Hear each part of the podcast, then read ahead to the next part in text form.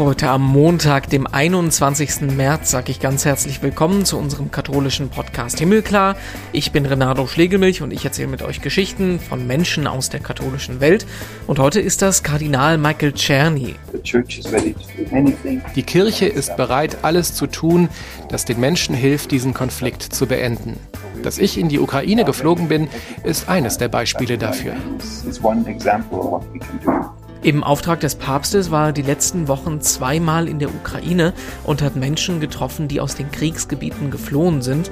Wir haben ihn auf dem Rückweg am Sonntagmorgen um 9 Uhr am Flughafen in Paris erreichen können. Und weil sich die Lage in der Ukraine ja von Tag zu Tag ändern kann, geben wir unseren Podcast diese Woche schon am Montag statt am Mittwoch raus.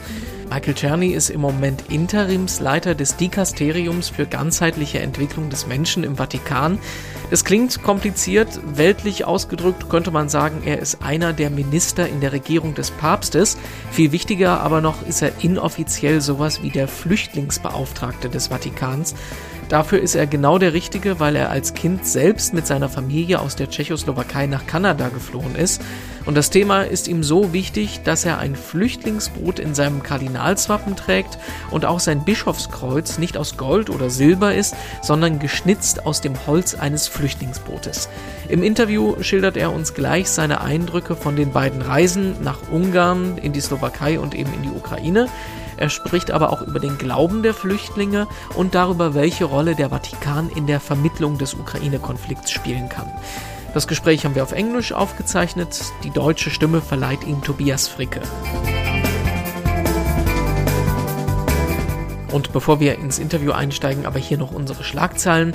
Was hat sich getan in der katholischen Welt? Und da bleiben wir direkt in der Ukraine. Ich habe es gesagt, der Vatikan versucht zu vermitteln. Die Woche gab es deswegen ein langes Videotelefonat von Papst Franziskus mit dem orthodoxen Patriarchen Kyrill in Moskau. Kann so ein Gespräch tatsächlich was bewegen? Da gehen die Meinungen auseinander. Die einen sagen, es ist gut und wichtig, dass es auf der religiösen Ebene solche direkten Kontakte gibt, da Kyrill eben auch als enger Vertrauter von Wladimir Putin zählt. Andere sagen aber auch, der Papst sollte viel deutlicher Russland als Aggressor benennen, sonst wird er eben von Moskau instrumentalisiert. Der Papst redet deutlich, er spricht davon, diese Massaker an Unschuldigen schnellstmöglich zu beenden. Russland explizit erwähnt er aber aber tatsächlich nicht. Noch eine zweite Meldung aus dem Vatikan. Der bekommt jetzt eine neue Verfassung. Das ist ein Riesenprojekt. Neun Jahre lang hat's gedauert. Quasi seit Amtsantritt hat Papst Franziskus das schon versprochen. Am Samstag wurde der Text veröffentlicht und zu Pfingsten soll er auch in Kraft treten. Was verändert sich jetzt? Unter anderem, dass in Zukunft auch explizit Laien und Frauen Leitungspositionen in der Kirchenverwaltung einnehmen können.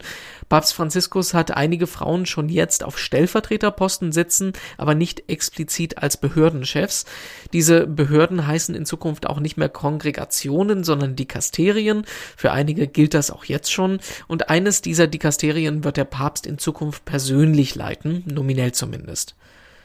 Und noch eine Meldung aus Österreich. Da sind die Bewohner der Wiener Innenstadt diese Woche nachts unsanft geweckt worden, und zwar von den Glocken des Stephansdoms. Eine knappe halbe Stunde haben die geläutet. Was war los? Notfall, Angriff, Papsttod? Nein, überhaupt nicht. Es war ein Hackerangriff auf das Computersystem der Kathedrale. Könnte sowas auch in Deutschland passieren? Zumindest für den Kölner Dom gibt der Dombaumeister da Entwarnung. Da werden die Glocken nämlich nicht über ein Online-System gesteuert. Können die Kölner also weiter ruhig schlafen. Und ich freue mich sehr, dass wir uns im Podcast unterhalten können mit Kardinal Michael Czerny. Er ist Flüchtlingsbeauftragter des Vatikans und im Moment Interimspräfekt des Dikasteriums für menschliche Entwicklung. Wir haben ihn erreichen können am Sonntagmorgen um neun am Flughafen Charles de Gaulle in Paris auf dem Rückweg nach Rom. Herr Kardinal, Sie sind auf Wunsch des Papstes jetzt zweimal in die Ukraine gereist, einmal über Ungarn und einmal über die Slowakei. Dabei haben Sie sich als Flüchtlingsbeauftragter des Vatikans vor allem mit dem fliehenden Menschen getroffen. Auf Twitter schreiben Sie dazu, ich habe erwartet, Menschen in Not zu treffen. Ich habe nicht erwartet, den Krieg selbst zu sehen. In diesen Menschen habe ich das. Können Sie das erklären? Uh,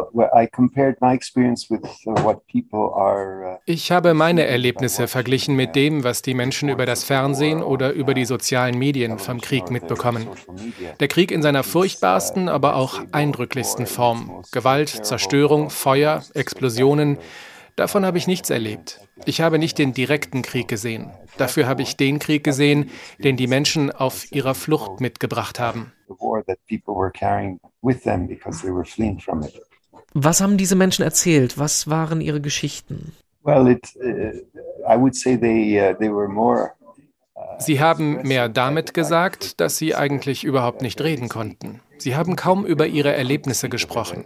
Man hat es ihnen angesehen, dass sie auf ihrer Flucht alles verloren haben. Sehr getroffen hat mich, dass diese Menschen zwar ihr Leben retten konnten, aber im Prinzip alles verloren haben, was ihr Leben ausgemacht hat. Sie haben alles und jeden verloren, den sie vor ein paar Tagen noch zu ihrem Leben zählten. Alles, was zu ihrer normalen Existenz gehört, wurde ihnen genommen. So they were bereft of, of all the references, all the contents of their normal existence. In welcher Situation haben Sie diese Menschen denn angetroffen? Also aus den Grenzgebieten, da sieht man ja viele Bilder von überfüllten Zügen, von Notunterkünften. Im Osten der Slowakei haben Sie zum Beispiel ein Priesterseminar besucht, das Menschen aufgenommen hat. Uh, also Persönlich habe ich nichts von dem erlebt, was man in den Medien sieht. Kein Chaos oder überfüllte Lager. Die Menschen wurden überall herzlich aufgenommen. An den meisten Orten war die Aufnahme sehr gut organisiert, aber trotzdem menschennah. Menschlich und kompetent. Sehr gut hat mir gefallen, dass fast überall, wo ich hingekommen bin, die empfangenden Freiwilligen und Organisationen es so eingerichtet haben, dass die fliehenden Menschen alles Nötige an einem Ort hatten, also nicht noch nach der Ankunft hin und her fahren mussten. Alle Anliegen konnten meistens an einem Ort geklärt werden. Wie liefen Ihre Reisen in die Ukraine denn organisatorisch ab? Also die meisten Menschen, die versuchen ja von dort wegzukommen. Nimmt man das Auto, Zug, Flugzeug? Uh, uh, Unsere Gastgeber hatten uns immer einen kleinen Bus organisiert. Für uns war es nicht kompliziert, ins Land rein und wieder rauszukommen. Das Bild, das mich aber nicht loslässt, sind die langen Schlangen von Menschen auf der Straße, die zu Fuß versucht haben, das Land zu verlassen. Das war für viele die letzte Hürde, das letzte Leid, bevor sie es über die Grenze nach Ungarn oder in die Slowakei geschafft haben. Reaching uh, either Hungary or Slovakia. Dabei können Sie die Lage ja vielleicht so ein bisschen nachvollziehen. Ne? Als Kind sind Sie selbst aus der Tschechoslowakei geflohen nach Kanada. Verspürt man da eine Verbindung? Können Sie sich in die Menschen besser hineinversetzen? Diese Verbindung ist im Hintergrund da, ja. Darüber denke ich andauernd nach. Ich weiß aus eigener Erinnerung, was es bedeutet zu fliehen. Ich verstehe, was es bedeutet, aus seiner Heimat entwurzelt zu werden und sich ein neues Leben aufzubauen, ohne Sicherheit und Stabilität in einem Land anzukommen. So ging es uns damals auf der Flucht und den Menschen hier und heute geht es ganz genauso.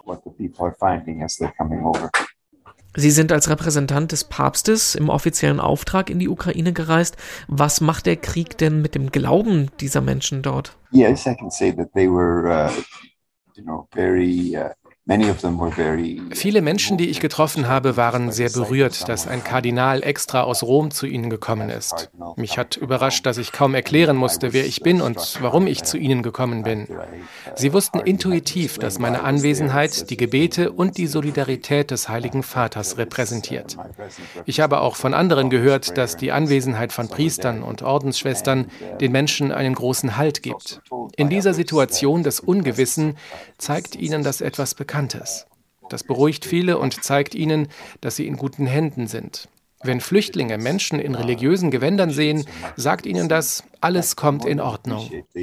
This is what calms them down, makes them feel that they're that they'll be okay when they see someone dressed uh, as a as a priest or a sister. Obwohl die meisten Flüchtlinge ja orthodoxe Christen sind und keine Katholiken, ne?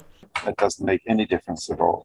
Das spielt überhaupt keine Rolle. Ich habe niemanden getroffen, bei dem das so gewesen wäre. Solche Fragen gehen den Leuten überhaupt nicht durch den Kopf gerade. Christ ist Christ, also. Ähm, genau, und das Gleiche gilt auch darüber hinaus. Die jüdischen Flüchtlinge, die ich getroffen habe, waren genauso froh, mich zu sehen. Denken Sie denn, religiöse Menschen spielen eine größere Rolle in einer Flüchtlingssituation wie dieser? Das tun sie. Alleine schon Priester oder Ordensleute zu sehen, beruhigt viele Menschen. Das geht aber auch darüber hinaus. Menschen, die beten, die an Gott glauben, wissen, dass man nicht alles mit Worten ausdrücken kann oder muss. Es gibt ein tieferes Zuhören, bei dem es nicht nur um Worte geht. Das ist gerade besonders wichtig, weil die Menschen auf der Flucht eben ihre Erlebnisse oft nicht in Worte fassen können but uh, if they can communicate it wordlessly if it is received. Ein Thema, das auch mehr und mehr in den Fokus rückt, ist die Frage des Menschenhandels. Verzweifelte junge Frauen werden an der Grenze in Autos geparkt und in andere Länder verschleppt, zur Prostitution zum Beispiel. Was haben Sie davon mitbekommen? So the important thing about trafficking is to be prepared to perceive it. Das Wichtige ist, dass wir die Augen aufmachen und uns diesem Thema bewusst stellen. Wenn das Bewusstsein da ist, können wir auch etwas unternehmen. Wenn zum Beispiel die Flüchtlingshelfer an den Grenzen nicht wissen, worauf sie achten müssen, passiert das direkt unter ihrer Nase. Besonders in der Slowakei waren die Menschen gut darauf vorbereitet, nach dem, was ich gesehen habe. Wenn dort Frauen und Kinder in Busse einsteigen wollten, hat man den Fahrer erst nach seinen Ausweispapieren gefragt. In mehreren Fällen sind die Fahrer dann einfach abgehauen. Solche Schritte sind essentiell wichtig, um Menschenhandel zu verhindern. Wer in solche Busse einsteigt, würde noch ein weiteres Mal ein Leben verlieren. All das ist den Menschen an den Grenzen bewusst, den normalen Leuten, den Freiwilligen und den Polizisten. Das spielt eine sehr große Rolle. Sie wurden vom Papst entsandt, um sich die humanitäre Lage anzuschauen und dort zu unterstützen. Es gibt aber auch viel Kritik, dass sich der Vatikan nicht deutlicher politisch einmischt und positioniert. Warum spielt denn bei Ihrem Engagement die humanitäre Dimension dieser Arbeit so eine große Rolle? Because it's, it's, it's important for the people who are fleeing weil das für die Menschen auf der Flucht sehr wichtig ist. Genauso für die Menschen, die in der Ukraine geblieben sind und unter furchtbaren Situationen leiden.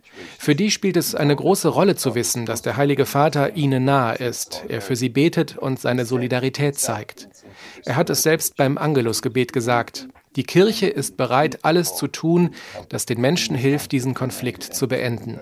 Dass ich in die Ukraine geflogen bin, ist eines der Beispiele dafür.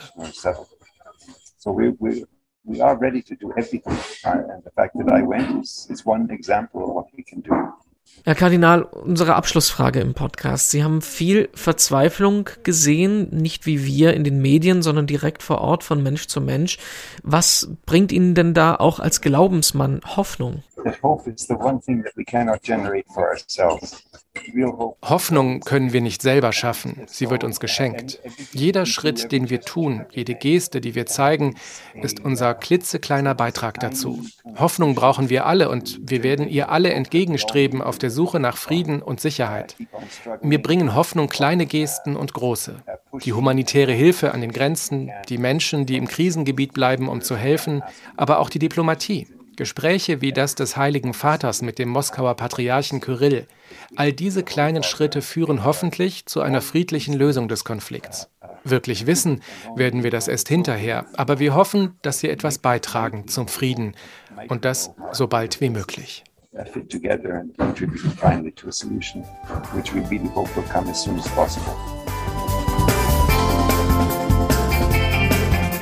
Das war unser Interview heute mit Kardinal Michael Czerny. Ganz herzlichen Dank dafür. Mehr zum Nachlesen gibt es in den zugehörigen Artikeln auf katholisch.de und auf domradio.de.